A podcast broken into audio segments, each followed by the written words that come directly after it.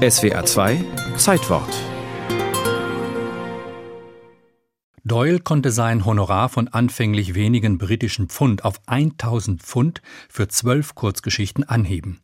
Bis zu seinem Tod 1930 entstanden 56 Kurzgeschichten und vier Romane mit Sherlock Holmes in der Hauptrolle.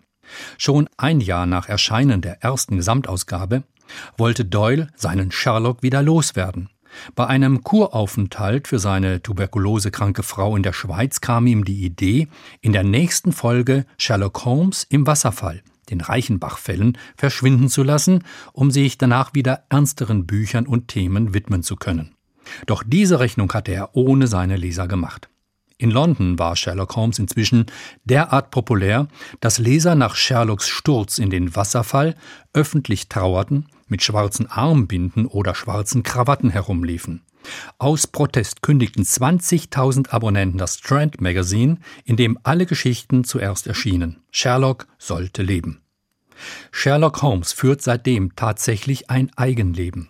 Die fiktive Figur mit Pfeife, Lupe und antiker Geigensammlung blieb bis heute berühmter als ihr Erfinder.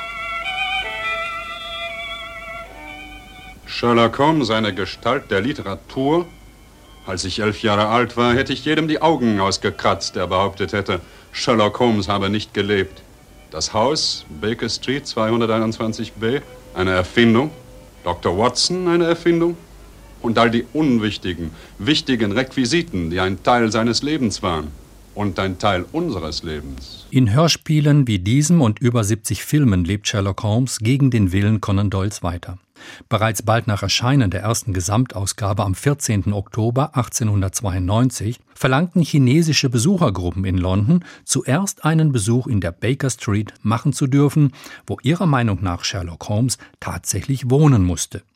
Diese Adresse gab es damals noch nicht. Erst Jahre später, nach Verlängerung der Baker Street, entstand mit der Nummer eine Bank. Die musste allerdings einen Mitarbeiter abstellen, der Anfragen und Post für Mr. Sherlock Holmes zu beantworten hatte. Zahlreiche Anekdoten erzählen, dass Leser Sherlock für echt halten. Als Conan Doyle, der Autor des Sherlock Holmes im Ersten Weltkrieg, das Schlachtfeld in den Argonnen besuchte, war er Gast äh, des berühmten Generals Humbert. Und beim Abendessen fragte der General plötzlich, apropos, welchen Rang hat Sherlock Holmes in der englischen Armee?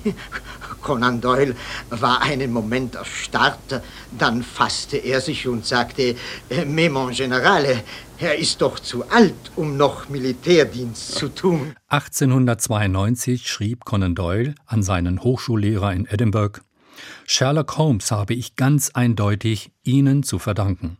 Joseph Bell war dieser Lehrer, ein Mediziner, der seine Patienten genauestens beobachtete und Diagnosen stellte, noch bevor sie ihr Leiden geschildert hatten. Er kombinierte blitzschnell. Emotionslos und blitzschnell. Das sind auch die Haupteigenschaften, mit denen Doyle seinen Sherlock unsterblich machte. Vor allem aber der Mann selbst, wie er da vor uns im Lehnstuhl sitzt, die hochgewachsene, dünne Gestalt mit der scharfen Adlernase, den nervösen, zuckenden Fingern, die zusammengefaltet sind, während er mit geschlossenen Augen, scheinbar teilnahmslos, dem zuhört, was der Besucher erzählt, und wie er jetzt die Augen öffnet und sie erfüllt sind von einem fiebrigen Glanz, und er sagt, Ihre Erzählung, Mr. Hopkins, hat gewisse Einzelheiten, die nicht ohne Interesse sind. Und wie er nun aufspringt und die Jagd beginnt, all das Erfindung?